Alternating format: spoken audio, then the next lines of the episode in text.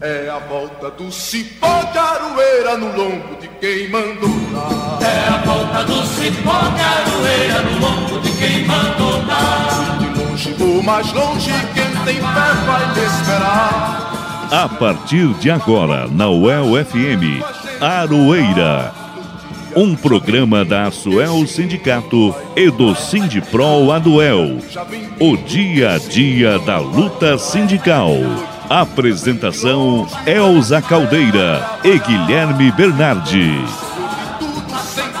Olá pessoal da Rádio El FM, eu sou a Elza Caldeira e estamos começando agora a edição de número 127 do Aroeira, o informativo radiofônico da Asuel Sindicato e do Sindipro Aduel. Quero saudar o meu querido Pedro Carvalho, que está comandando a mesa de som hoje, e ao jornalista Guilherme Bernardi, do Sindipro Aduel, que nos ajuda tanto aqui na edição e na produção do programa Aroeira. Saudar também, principalmente a você, querido e querido ouvinte. Muito obrigada pela sua audiência. Nós vamos ficar juntinhos aqui na Rádio El até às 13 horas. Fica comigo. Marinheiro, E eu quero muito a sua participação aqui no Aroeira. Manda mensagem pra gente no WhatsApp 99185 1976. Vou esperar você anotar. 99185 1976. Você também pode enviar mensagem para o e-mail jornalismoaçuel@gmail.com. E vamos aos destaques do programa de hoje. A PP Sindicato divulga pesquisa que mostra os riscos da volta às aulas presenciais em plena pandemia. A PP Sindicato divulga pesquisa que mostra o risco da volta às aulas presenciais em plena pandemia. Cientistas alertam que a transmissão comunitária da variante Delta é uma realidade em vários municípios do Paraná, colocando em risco a vida dos profissionais de educação, pais e alunos da rede pública. Governo do Estado quer aprovar na Assembleia Legislativa o projeto de lei que prevê a criação de 15 novas praças de pedágio no Paraná e aproveitar o vencimento das concessões em novembro deste ano para implantar o modelo híbrido. Mas os deputados da oposição não concordam e vão votar contra o projeto. Quem vai explicar tudo isso para a gente é o deputado estadual, professor Lemos. E o sindicalista Laurito Porto Lira foi eleito novo presidente do Conselho Municipal de Saúde. Ele fala aqui no Aroeira sobre a importância do conselho e dos principais desafios desta entidade. E hoje, depois de um longo tempo afastado do programa, nós teremos de volta a coluna Matula do Direito com o professor Reginaldo Melhado. E hoje o jornalista Guilherme Bernardi vai trazer uma matéria importante sobre a situação dos trabalhadores da CTD, que é a Companhia de Tecnologia e Desenvolvimento, a antiga ASC, que era responsável pelo sistema de call center da Sercontel Telecomunicações antes da privatização. Agora, com a privatização e transferência do call center para outra empresa, os mais de 300 trabalhadores não sabem o que será do seu futuro, se serão demitidos ou se serão relocados para outros setores. E você não pode perder mais uma edição do Informativo Central do Brasil. Você está ouvindo o programa Aroeira, o dia a dia da luta sindical. Vamos às notícias.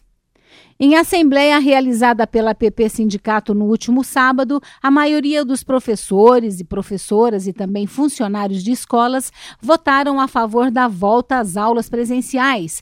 A APP, por sua vez, entende que a categoria tem sofrido com as ameaças e assédio e mentiras do governo. Por isso, optou em retornar para as aulas presenciais, mesmo correndo riscos de vida. A APP respeita a vontade da maioria, no entanto, não pode pode deixar de alertar sobre o que poderá acontecer com a volta às aulas neste momento. E para provar isso, o sindicato está embasado em duas pesquisas científicas realizadas por mais de 100 cientistas, entre eles o biólogo Lucas Ferrante. Vamos ouvir uma entrevista exclusiva onde ele fala sobre os equívocos do governo nos protocolos de segurança para a abertura das escolas e sobre uma possível quarta onda de Covid-19 aqui no Paraná, causada pela variante Delta, que poderá colocar em risco a vida dos profissionais de educação, alunos e seus familiares. Lucas Ferrante, você, juntamente com um grupo de cientistas, acabam de divulgar uma pesquisa sobre a situação epidemiológica de 13 municípios do Paraná. Qual foi o objetivo deste trabalho e qual a metodologia que foi aplicada para sua realização? O principal objetivo dessa pesquisa é verificar em qual nível nessa pandemia o Paraná se encontra nesse momento. Nós utilizamos uma metodologia que é uma metodologia standard em epidemiologia, que são os modelos CEIRS, suscetíveis, expostos, infectados e recuperados. Né? Então, nós utilizamos essa ferramenta epidemiológica justamente para verificar se está ocorrendo um recrudescimento da pandemia, ou seja, novo aumento de casos, internações e óbitos, ou se a pandemia está estável ou está diminuindo. A pesquisa aponta vários equívocos nos protocolos de segurança utilizados pelo governo do Paraná neste processo de retorno das aulas presenciais. O que você pode destacar neste sentido? É, sem dúvida nenhuma, o estado do Paraná é completamente despreparado para esse retorno das aulas presenciais e não tem seguido protocolos como recomenda o CDC, que é o Centro de Controle de Doenças dos Estados Unidos, a OMS, e outros órgãos que têm confabulado os protocolos de segurança para controle dessa pandemia. É importante dizer que a principal recomendação é que localidades que estão em transmissão comunitária não devem retomar as aulas. E o Paraná está em plena transmissão comunitária. Esses protocolos eles são aplicáveis justamente quando as localidades não estão, estão em transmissão comunitária, o que não é o caso do Paraná, o que já coloca por terra esses protocolos. Mas nós temos também máscaras ineficientes sendo colocadas, né? Máscaras de pano que a gente sabe que a taxa de proteção é muito pequena, pode chegar só a 15%, né? O ideal seria que nós, eh, os alunos e professores estivessem utilizando as máscaras N95. E além disso também, os professores sequer tomaram as segundas doses ainda. Nós já sabemos que a, a primeira dose ela não é suficiente para proteger contra o coronavírus e apenas 28 dias depois da segunda dose é que as pessoas de fato estão imunizadas contra o coronavírus. Você acredita que o governo poderia ter utilizado os recursos gastos para abrir as escolas em plena pandemia de outra forma? Quais sugestões a pesquisa aponta? Essa é uma pergunta importante. A aplicação de recursos nesse momento, uma vez que as escolas não estão com protocolos adequados para receber os alunos, esse dinheiro deveria ser investido para dar condições desses alunos acessarem o ensino de maneira remota. Então, garantindo internet de qualidade para os alunos, é, garantindo equipamentos para que esses alunos acessem as aulas, como celular, tablets, né, e computadores. Então, esse recurso seria muito melhor aproveitado. Com essa continuidade das pessoas saindo do isolamento social, né, e aumentando a transmissão comunitária, principalmente com a chegada da variante Delta, nós não nos veremos livre dessa pandemia até o próximo ano. Então, isso é muito grave. O Brasil, só nos últimos quatro meses, gerou três novas é, variantes do vírus. Isso é muito preocupante, nós precisamos conter e já está claro para a gente que a vacinação é o caminho, mas ela sozinha não está dando conta. Nós precisamos frear a transmissão comunitária até que toda a população de fato esteja vacinada. O que significa o retorno às aulas presenciais neste momento que corremos o risco de uma quarta onda da pandemia? Sobre essa quarta onda que já se anuncia para o Paraná, é importante dizer isso, que os modelos CEIR são uma metodologia extremamente eficiente, justamente a metodologia correta para soar esse alarme com antecedência, né? Então isso já está acontecendo. Os índices de várias cidades já estão aumentando. Entre elas destaca-se Toledo, Curitiba, né? Então já está vindo uma nova onda para várias das cidades do Paraná. Isso já está no início e isso tem que ser freado, senão vai ser uma onda com proporções equivalentes à da primeira onda que esses municípios sofreram e ainda com a proliferação da variante Delta, como já foi colocado, isso tem potencialmente para se tornar de 40% até 60% maior do que a onda que já se projeta, né? Com mais óbitos. Então é uma situação realmente calamitosa, isso já está acontecendo, não é algo só projetado, nós acompanhamos esses índices né, de infectados do estado para verificar quando exatamente essas internações e óbitos vão uh, ocorrer. Lucas Ferrante, a sua fala é assustadora e mostra o risco que toda a comunidade escolar está correndo. Qual é a sugestão da pesquisa para professores, pais e alunos da rede pública. O Paraná, mais uma vez, está tomando a, a, estratégia equivocada, que é o do retorno das aulas presenciais, sem base científica nenhuma para isso, né? Nota-se de fato que é uma ação política e não uma ação técnica desse retorno. Os pais não devem ainda enviar seus filhos para as escolas, porque o governo tem mentido sobre uma segurança que é irreal. Nós precisamos lembrar também que mesmo pessoas já imunizadas podem transmitir o vírus. E o Paraná está com uma taxa de letalidade muito alta, principalmente em relação a outros estados, e uma taxa de transmissão. Então, isso coloca em risco não só alunos, mas coloca em risco os pais, avós, funcionários das escolas, né, aumentando a disseminação do coronavírus na comunidade. Os professores se basearam no número baixo de alunos que estão tendo em sala de aula, mas esse número vai aumentar explosivamente na hora que esses professores retornarem de fato.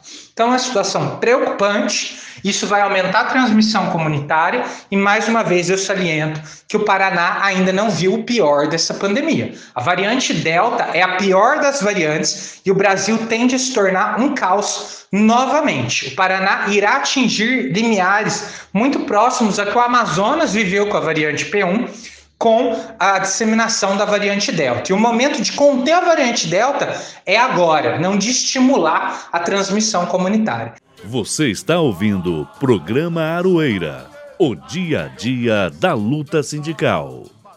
Os trabalhos na Assembleia Legislativa do Paraná, a ALEP, foram retomados nesta semana, tendo o tema pedágio como uma das principais pautas. O atual modelo de concessão vence em novembro deste ano e, segundo o governo estadual, não vai ser prorrogado. Mais de 3 mil quilômetros de rodovias serão concedidas.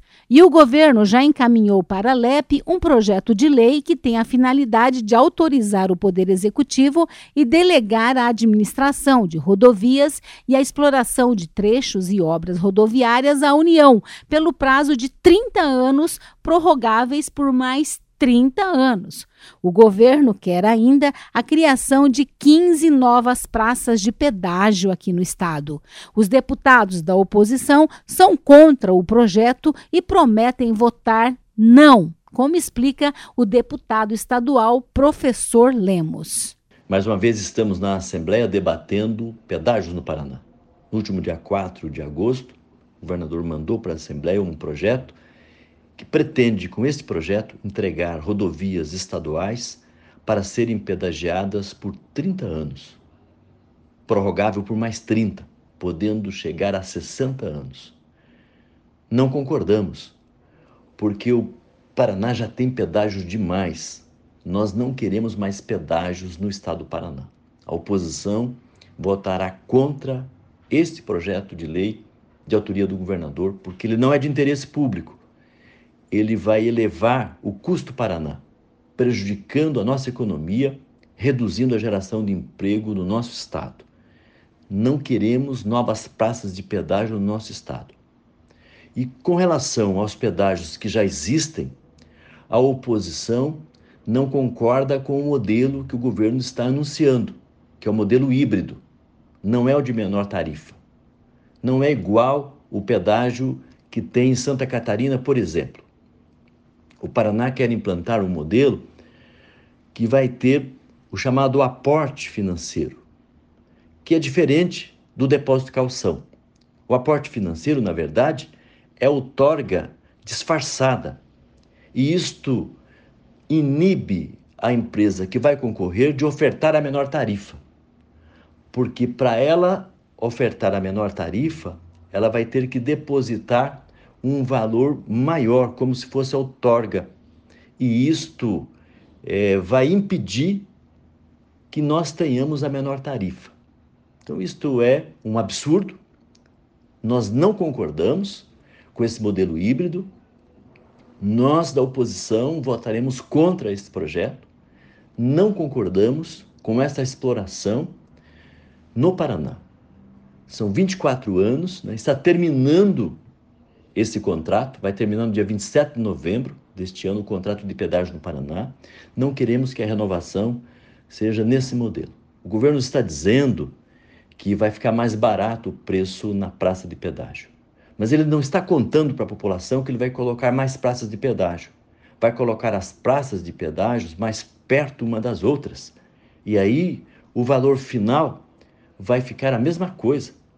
Então, o valor do quilômetro cobrado é, pelas pedagiadoras vai continuar o mesmo valor, porque em menos quilômetro vai ter mais praças de pedágio. Então, isso é um absurdo. Além disso, está propondo o chamado degrau tarifário. Qualquer obra feita na sequência, e, por exemplo, se vai duplicar um trecho de estrada, vai poder cobrar 40% a mais por todo o resto do contrato da população. Isto aumentará em muito o valor do pedágio. Obrigada, professor Lemos, por sua entrevista. E nós queremos reforçar aqui que a previsão do projeto sobre o pedágio aqui no Paraná deve ser votada até o final de setembro deste ano. E nós aqui do Aroeira vamos continuar firme de olho no andamento deste projeto.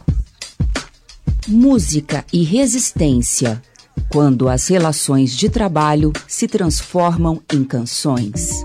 Em tempos tão sombrios, onde a mentira, a maldade e os preconceitos nos cercam por todos os lados, precisamos estar fortes para seguir em frente e acreditar que a vida um dia vai ser mais leve para todos nós.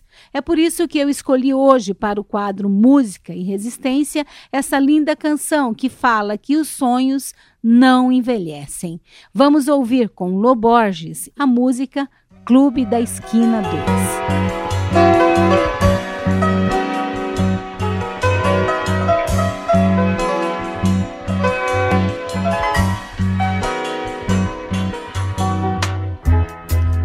Porque se chamava moço, também se chamava estrada, viagem de ventania. Se olhou pra trás ao primeiro passo, a sua, sua, sua, sua, sua.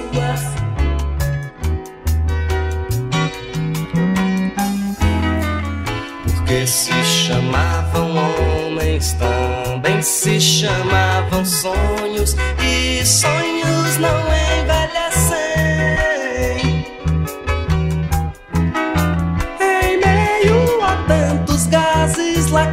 Gênios ficam calmos, calmos, calmos, calmos, calmos, calmos, calmos.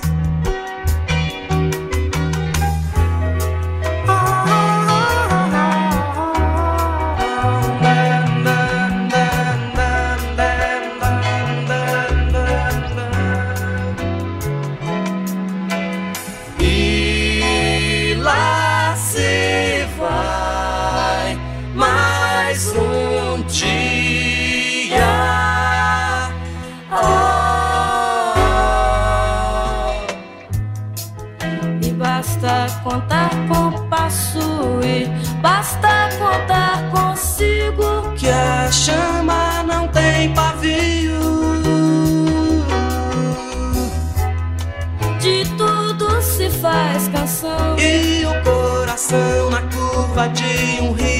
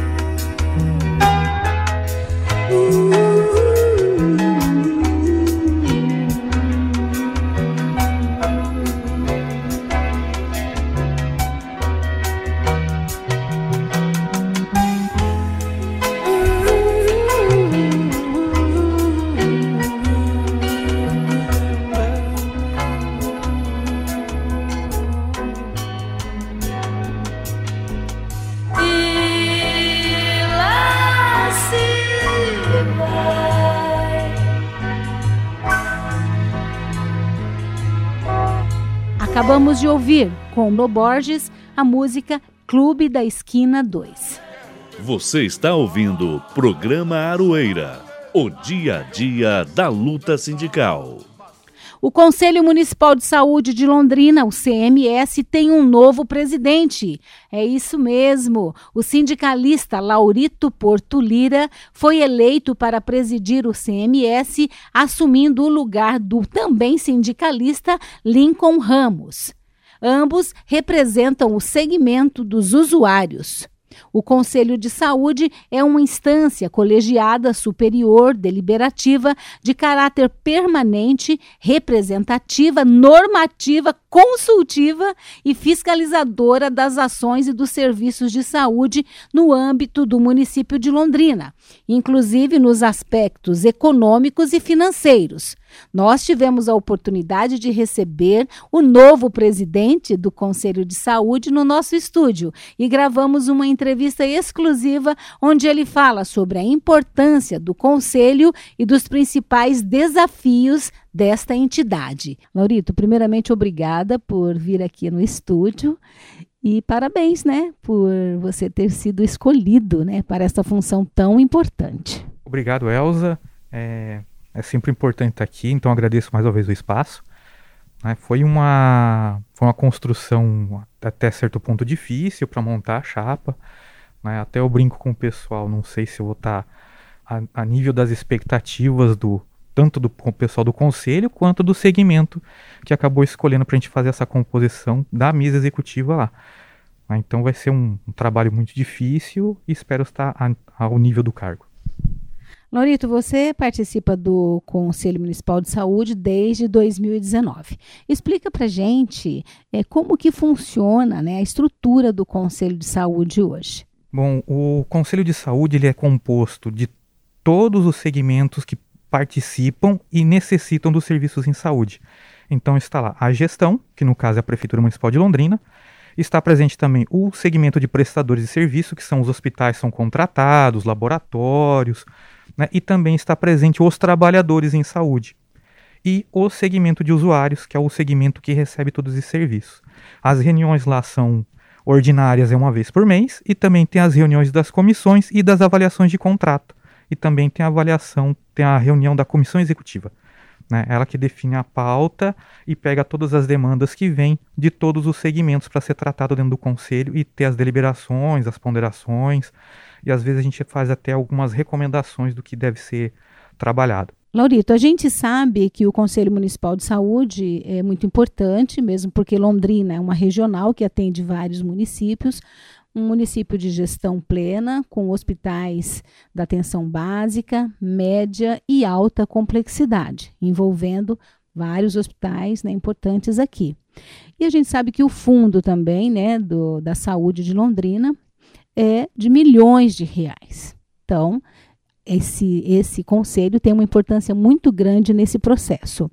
Na sua opinião, quais são assim as principais demandas desse momento, as principais preocupações né, do conselho nesse momento? O primeiro é a questão do atendimento. Né? Como nós somos segmentos usuários, há uma certa dificuldade, a gente entende pela a, o papel da gestão ali, até a preocupação, as dificuldades, porque a gente tem um congelamento do teto de gastos. A arrecadação tem caído nesses últimos tempos por causa de uma situação econômica do país como um todo. E isso tem afetado até, inclusive, a questão das contratações. Né? Você tem a lei de responsabilidade fiscal e não permite que você faça contratação e gaste com pessoal acima de um certo teto. Outra preocupação que existe também é a questão, como Londrina é polo, Londrina é polo, como você bem falou, os hospitais de alta complexidade todos estão praticamente aqui na região, da região estão concentrados em Londrina, outros municípios vêm para cá. E às vezes acaba tendo aquela situação de que muita coisa, às vezes, que Londrina acaba gastando é coisa que poderia ser gasta pelo outro município vizinho, circunvizinho aqui da região. Isso causa uma certa dificuldade. Além do próprio gasto que o município tem aqui com o próprio cidadão de Londrina, também há alguns outros gastos que acabam correndo para o município, porque tem esse pessoal que vem de fora. Né? E essa questão do déficit de pagamentos é algo muito antigo, uma vez que ah, não se conseguiu articulação política suficiente, eu acredito, por parte da, dos políticos aqui que foram eleitos, tanto para federal e senadores, para tentar mexer na tabela do SUS. Essa tabela do SUS está defasada há muito tempo, e principalmente na questão dos hospitais da cidade, existe um grande déficit de pagamento, porque o atendimento que é contratado ele acaba sendo ultrapassado. Então esse pagamento acaba não entrando para esses hospitais e fica aquela quem paga, quem não paga, autoriza, não autoriza, e a gente tem uma dificuldade para encontrar uma solução para esse grande problema que tem na cidade aqui. A gente estava conversando agora há pouco, né, antes aqui nos bastidores, estava colocando uma preocupação grande agora com a questão da pandemia, né, e também com as questões relacionadas à saúde mental. É isso, Laurito? Sim, a gente tem uma. Já antes da pandemia existir, existem problemas na saúde mental da cidade. Né? Um principal problema é a questão dos CAPs. A gente, pelo atendimento que a gente precisa prestar na saúde em Londrina, existe uma necessidade de existir mais CAPs na cidade. O outro problema é a questão de leitos para quem precisa do leito, que tem as questões, algumas situações tem que ter internação, seja ela dia ou por um período um pouco maior por causa de questões de surto. E a gente tem esse problema, esse gargalo no atendimento. Falta esse tipo de atendimento. E agora com a pandemia, essa demanda vai ser crescente. Então a gente vai ter que ter um olhar muito muito sereno e tentar encontrar soluções para que esse atendimento que vai vir e está represado seja feito para a população que vai precisar e muito disso. Aí você acredita então que esses seriam assim os principais desafios desse momento, né, pelo Conselho Municipal de Saúde, ou tem outros pontos assim que você acha preocupantes também? Como a gente falou da questão dos atendimentos da alta complexidade, vai ter um gargalo que ficou represado das cirurgias eletivas. Vai ser um outro grande problema. Muito atendimento da média complexidade, que são essas especialidades médicas que as pessoas precisam fazer, também vai ser um outro gargalo, que assim começar a ter a vacinação e a pandemia começar a passar, o pessoal vai voltar ao fluxo normal e mais o atendimento represado. Então a gente vai ter muita dificuldade na questão do atendimento para a população. A gente não conseguiu ter um mapeamento ainda de qual que é a quantidade de sequelados. Mas, infelizmente, os relatórios são apontados pela gestão, a gente, apesar de vários pedidos, ainda não se conseguiu produzir um relatório que apresente qual que é o número de sequelados. A gente só sabe que eles colocam lá que teve suspeitos, confirmados, os mortos, e aparece lá de uma certa maneira o número de pessoas que já se recuperaram, mas não aparece esse mapa dos sequelados a gente precisa desse mapa dos sequelados para saber qual vai ser o tamanho do estrago mais à frente e como que vai ser complicado o atendimento para a população. Laurito, a prefeitura né, comemorou esta semana 300 mil vacinados aqui na cidade. Queria saber se o Conselho de Saúde fez alguma avaliação, tem alguma avaliação sobre como está sendo realizado o trabalho de vacinação aqui em Londrina e se tem algo assim a desejar, né? Se tem alguma crítica né, do Conselho com relação a este processo. Quanto ao processo de vacinação, a, o Conselho não tem críticas a fazer. A gente vê pelo que a gente acompanha da imprensa. e o que é nos trazido do que acontece na região, Londrina tem feito um trabalho excepcional na vacinação. Afinal de contas, se pudesse até comprar vacina, a gente estaria até mais adiantado. Mas infelizmente o município não pode por determinadas questões aí, né? E não parou de vacinar, que é o mais importante. Londrina, ela não parou de vacinar. A Autarquia Municipal de Saúde tem feito um trabalho excepcional que não deixou de vacinar a população. Aí vem uma questão pessoal minha quanto a essa questão dos 300 mil vacinados.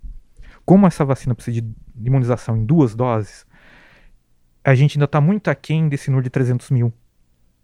Esse 300 mil representa a primeira dose de vacinação. Ainda tem um trabalho grande a ser feito na questão da segunda dose e também tem algo a ser feito na questão de combater essas fake news que falam que as pessoas não precisam da vacina. Então a gente vê um grande problema, principalmente em outros municípios, nessa questão da segunda dose. Então a gente tem que ter um, cuidado aí de um trabalho grande de informar a população que necessita sim fazer o reforço, tomar a segunda dose para realmente estar tá imunizado. Laurito, já estamos finalizando a nossa entrevista.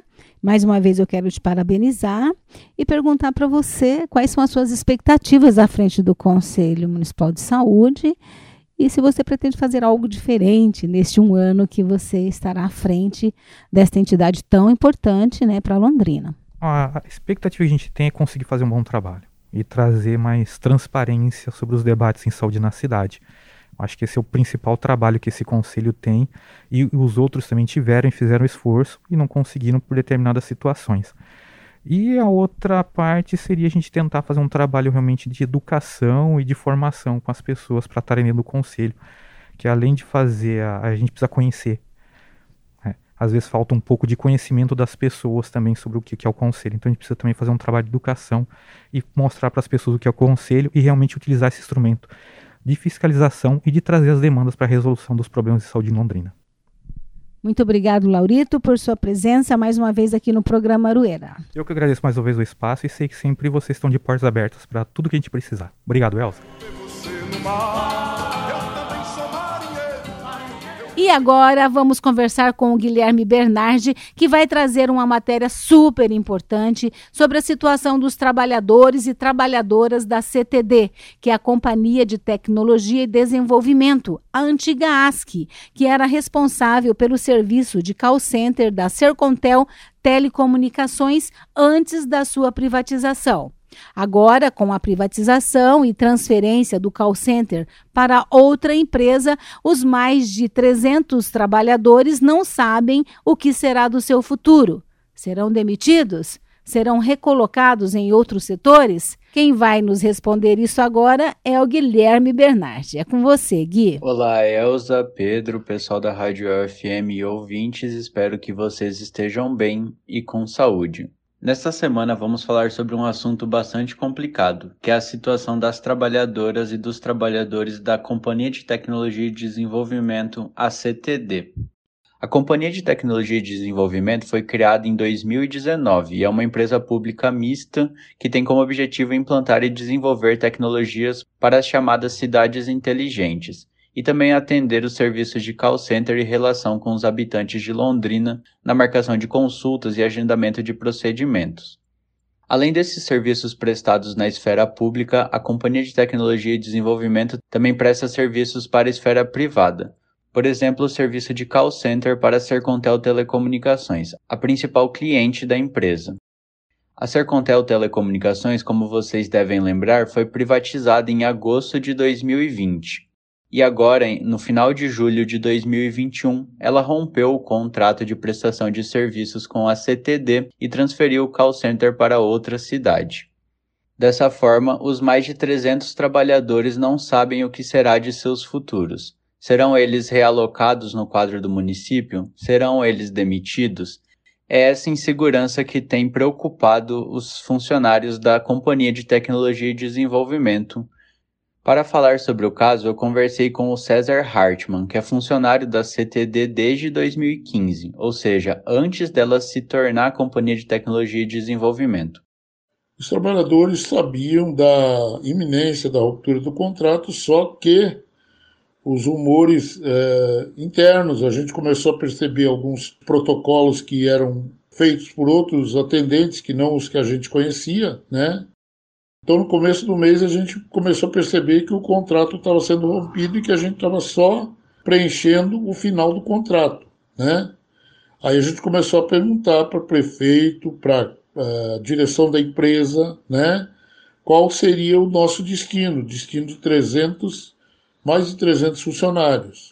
Ninguém nos dava resposta nessa questão, né? Ninguém nos dava resposta nem de quando iria encerrar o contrato e nem do que faríamos, porque a gente entendia, a gente sabia, né, que 90% da entrada de capital da CTD era proveniente da Secontel Telecom pelo serviço de call center. E com a ruptura do contrato, né, a gente percebeu que teríamos ou teríamos que lutar por realocação dos trabalhadores para prestar os serviços aonde a CTD foi destinada quando da sua criação, em 2019, o que até o momento não vinha sendo feito. Então a gente buscou alguns caminhos, né?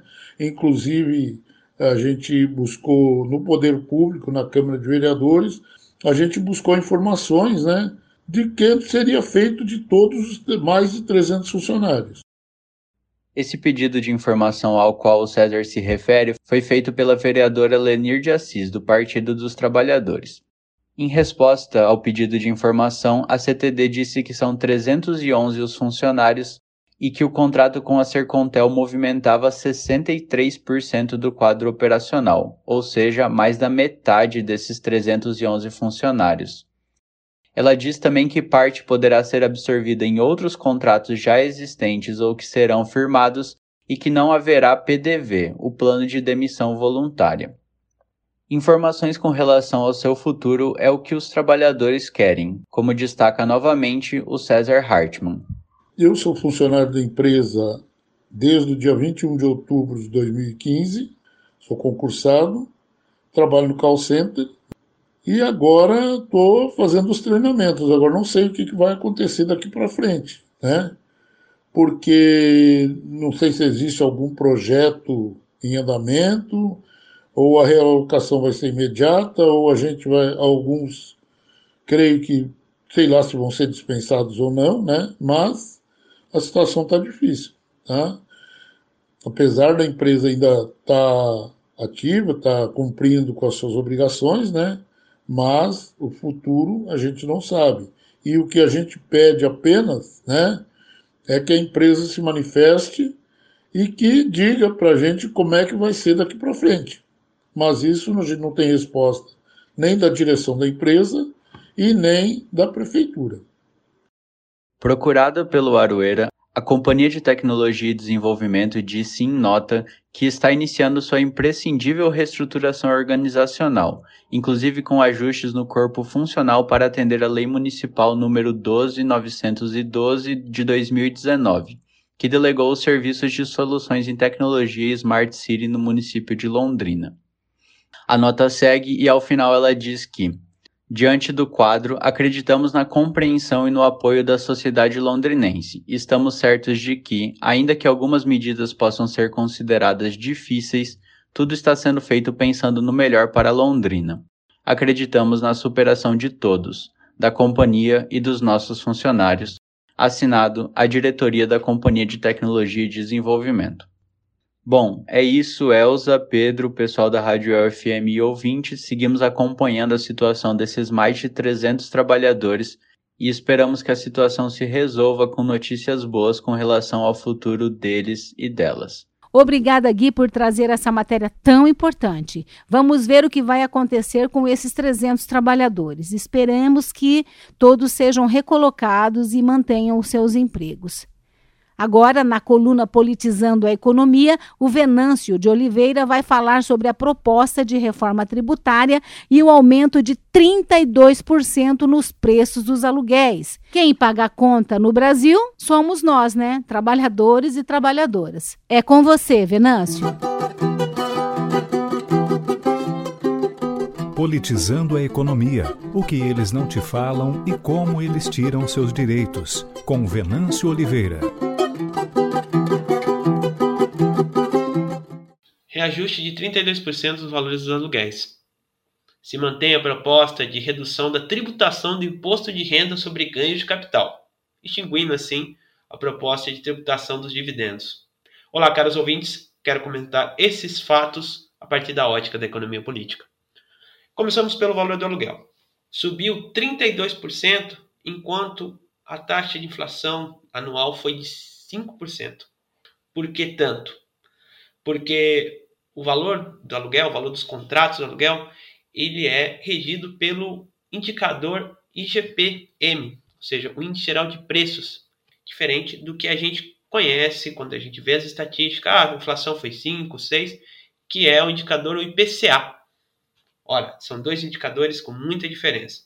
Porque o IPCA mede o custo de vida da, do povo brasileiro e ele pensa a diferença de peso de consumo de cada item. Enquanto o IGPM, ele é o índice geral de preço, ele pensa todos os preços sem a perspectiva dessa lógica de que do que mais se consome a população brasileira. O IGP, por exemplo, mede até é, gastos com iate, ou seja, é, o preço né, de outro consumo que não é da população brasileira. Então, também ele capta mais o, a variação das commodities, ou seja, a variação da, dos insumos exportados e importados. Ou seja, ele capta a variação do dólar.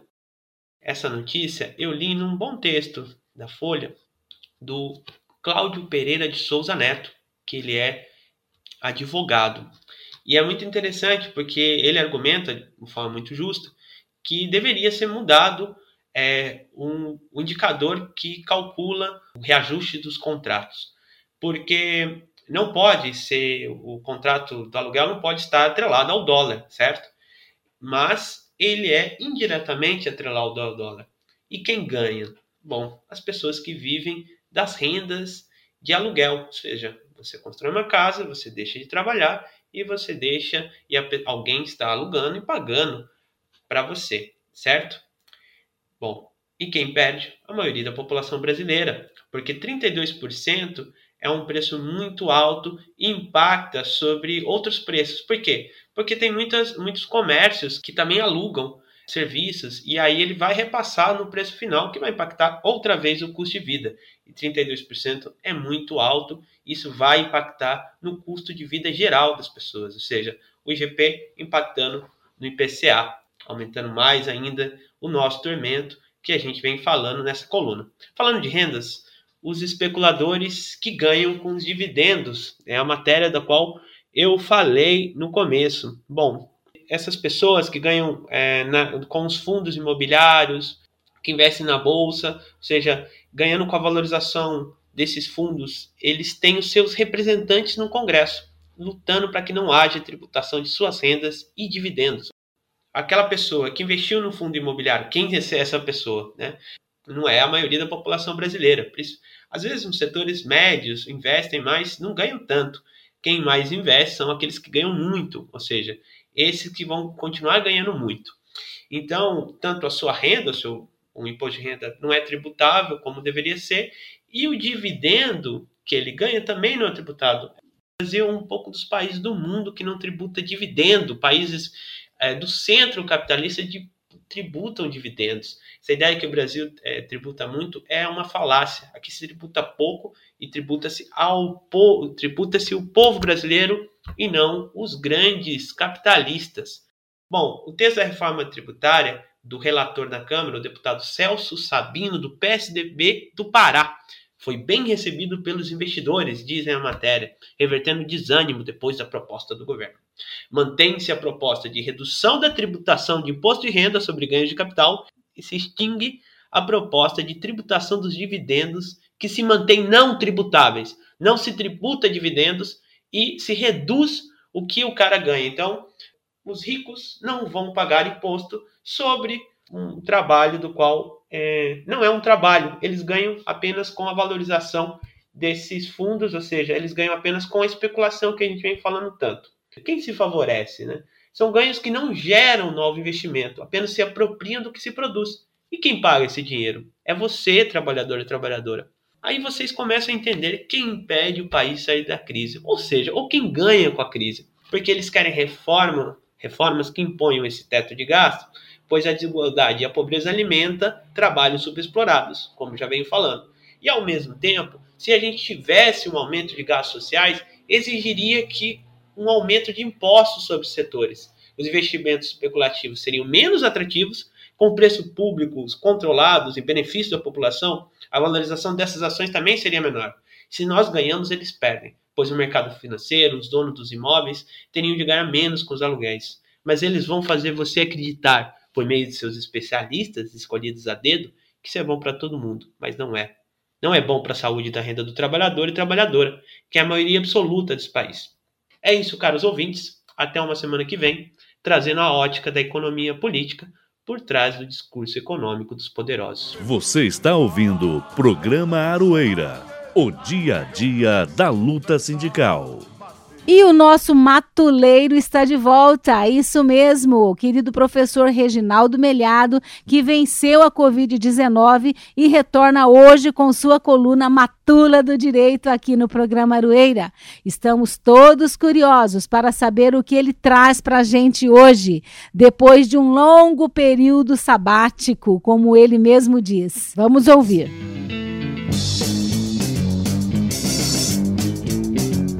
Matula do Direito, coluna de crítica jurídica pelos caminhos e descaminhos da lei, com o professor Reginaldo Melhado.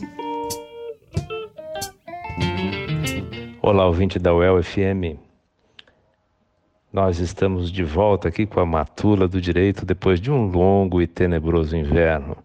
Estamos aqui é, neste programa Aroeira, Aroeira que é a madeira de lei, que suporta pancada, que é resistência, mas é também aquela madeira que dá no lombo de quem quer destruir a gente.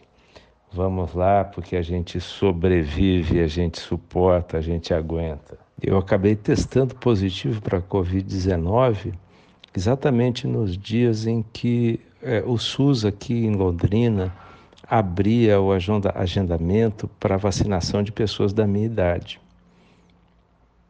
É, quando isso acontece, você sente na pele como a negligência do governo federal é, na compra de vacinas, a, as trapalhadas do governo federal, e agora se sabe que essas trapalhadas são inclusive suspeitas, né? investiga-se.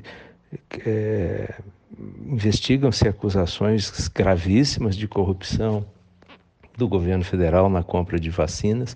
A gente percebe como tudo isso custa a vida das pessoas. Né? Eu, felizmente, escapei, mas muitos não escaparam.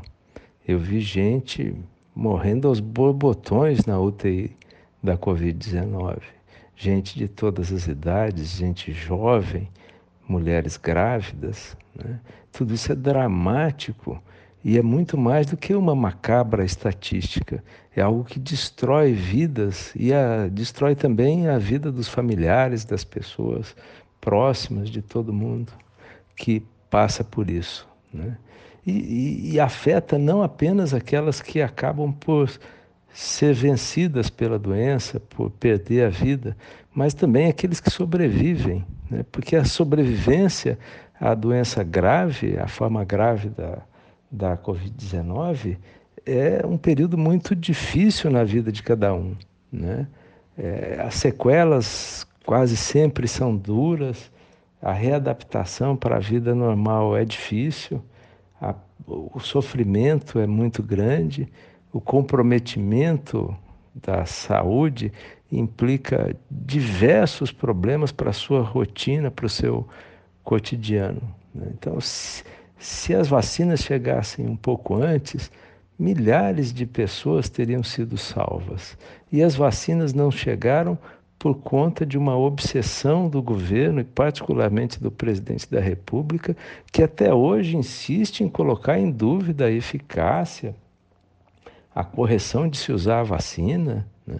Continua falando contra o uso dos, dos imunizantes continua adotando posturas contrárias às medidas de de proteção das pessoas, estimulando aglomeração, é, criticando o uso de máscara, desestimulando o uso de a, a adoção de medidas preventivas. Ele é responsável em grande medida pelo sofrimento que é imposto às famílias das vítimas da, do coronavírus, as vítimas da Covid-19. As acusações de genocídio são procedentes, portanto. E viver isso de perto, como eu vivi, significa dar um testemunho de como esse crime ocorre. Né?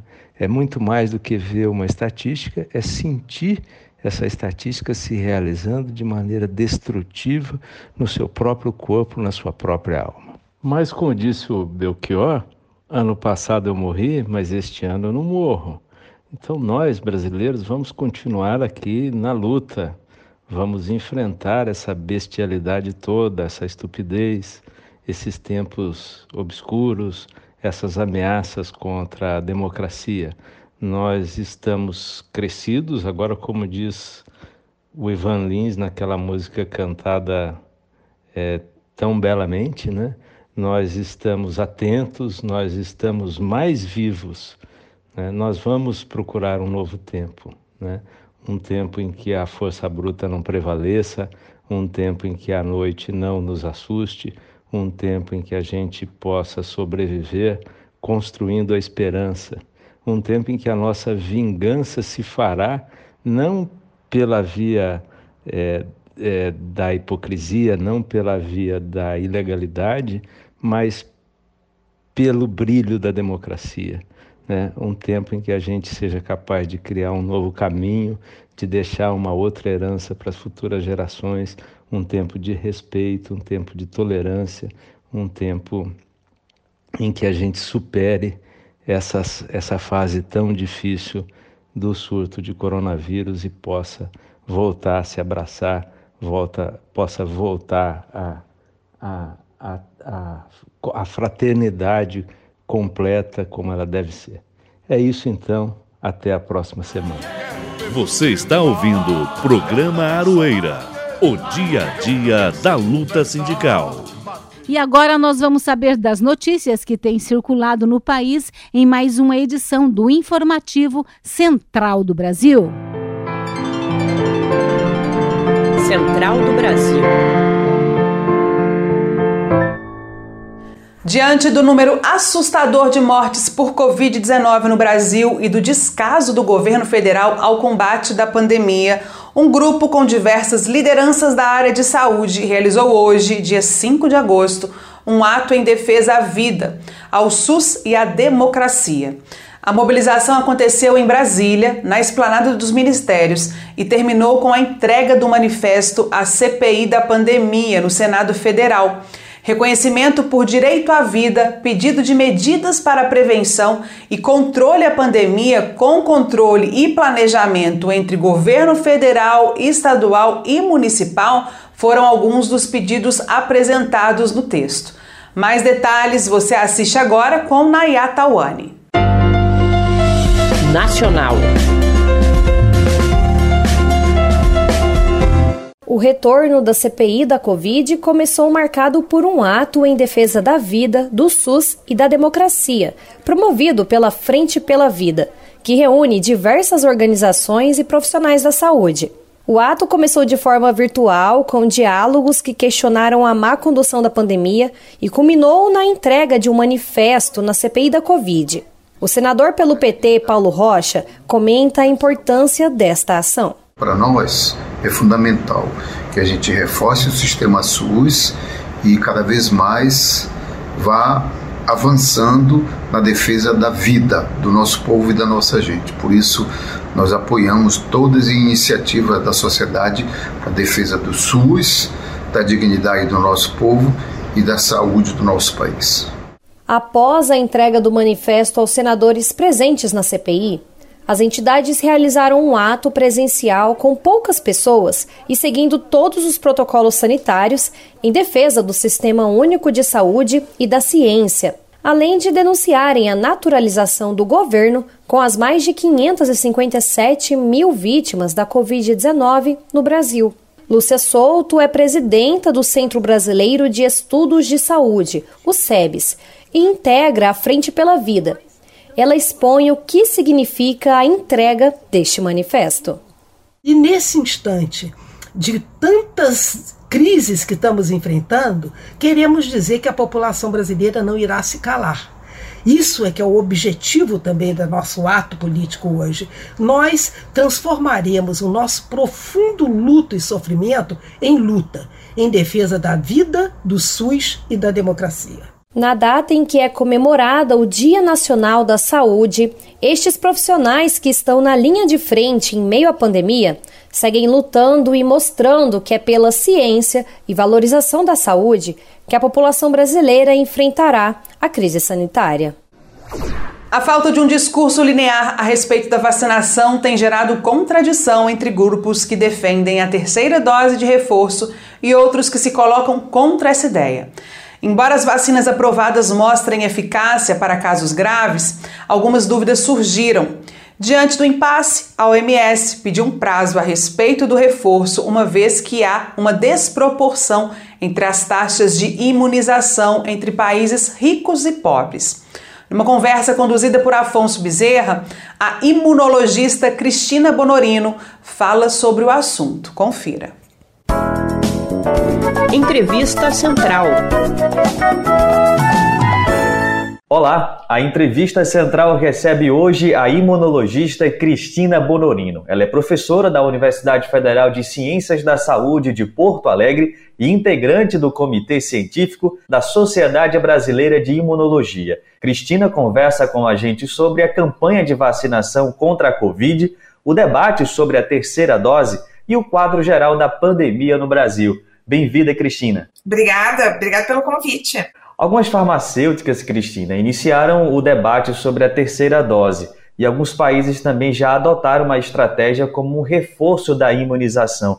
Diante dessa complexa produção de vacinas que a gente tem vivido, hoje existe uma justificativa para a terceira dose? Então, eu sempre falo que a gente tem que ter muito cuidado de ver de onde surgiu essa proposta de, primeira, de terceira dose. E ela veio primeiramente, como tu falaste, das farmacêuticas. Então, existe um conflito de interesse muito grande de uma companhia farmacêutica em propor uma terceira dose num momento em que todos os imunologistas avaliando a resposta imune, tanto dos convalescentes de Covid quanto das vacinas, diferentes vacinas, está vendo que existe uma proteção excelente das vacinas atuais. Então, o que as vacinas atuais fazem em diferentes graus é proteger não só da doença grave, como também de sintomas graves, ou morte, obviamente, mas algumas vacinas, como a própria vacina da Pfizer, têm evidências claras de que ela protege da infecção. Então, isso é uma coisa nova na história das vacinas. A OMS recomendou, inclusive, um pouco mais de cautela, uma moratória mundial para quem iniciou a aplicação da terceira dose. Quais são os riscos da desigualdade de vacinação? As pessoas precisam entender que as variantes surgem quando elas interagem com o sistema imune dos hospedeiros, que são os humanos que se infectam. Se a gente permitir que algumas pessoas estejam muito protegidas e outras pessoas não estejam nada protegidas, a gente mantém a circulação do vírus e o surgimento de novas variantes que cada vez mais são especializadas em infectar o hospedeiro humano. Então, se a gente não vacinar todo mundo rapidamente, a gente está olhando para um terceiro ano de pandemia. Então, tudo que a gente está passando esse ano, a gente vai passar de novo no ano que vem.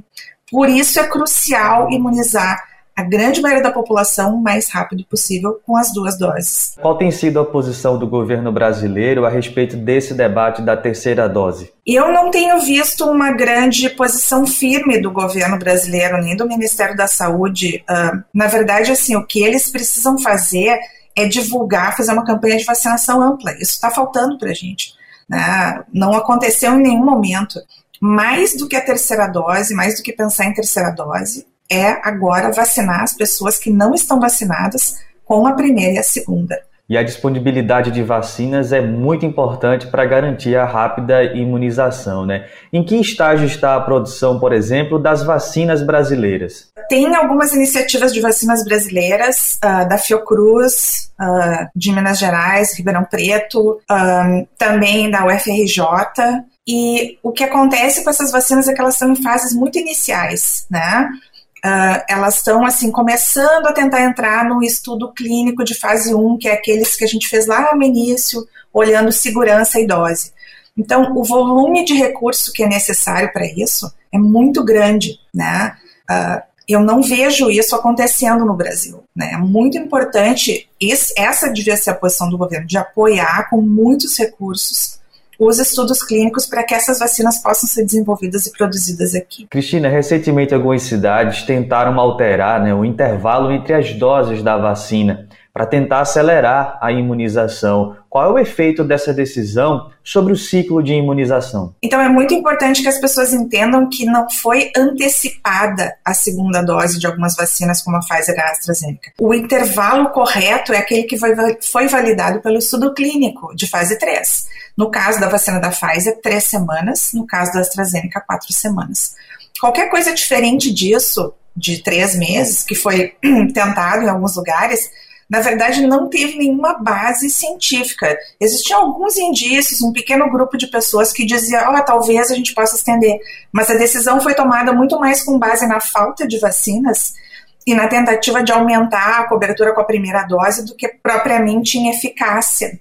Então, em primeiro lugar, é importante que as pessoas lembrem que a primeira essa decisão não foi acertada, porque a primeira dose ela não protege como as duas doses. Então, o benefício nunca foi tão bom.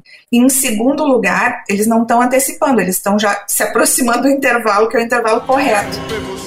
E o Aroeira chegou ao fim. Eu quero agradecer ao nosso querido Pedro Carvalho, nosso editor que tanto nos ajudou aqui no programa de hoje, ao diretor de programação da Rádio El FM, o Gerson Gugel, ao Edir Pedro, que é o diretor-geral da emissora, e a todos os nossos colaboradores. Nosso agradecimento especial para você, querido e querida ouvinte. Muito obrigada pela sua audiência. Continuem ligadinhos aqui na programação da Rádio El FM. Na semana que vem eu tô de volta com mais um Aroeira para você. Um forte abraço e até lá. É a volta do cipó de aroeira no lombo de quem mandou dar. É a volta do cipó de aroeira no lombo de quem mandou dar.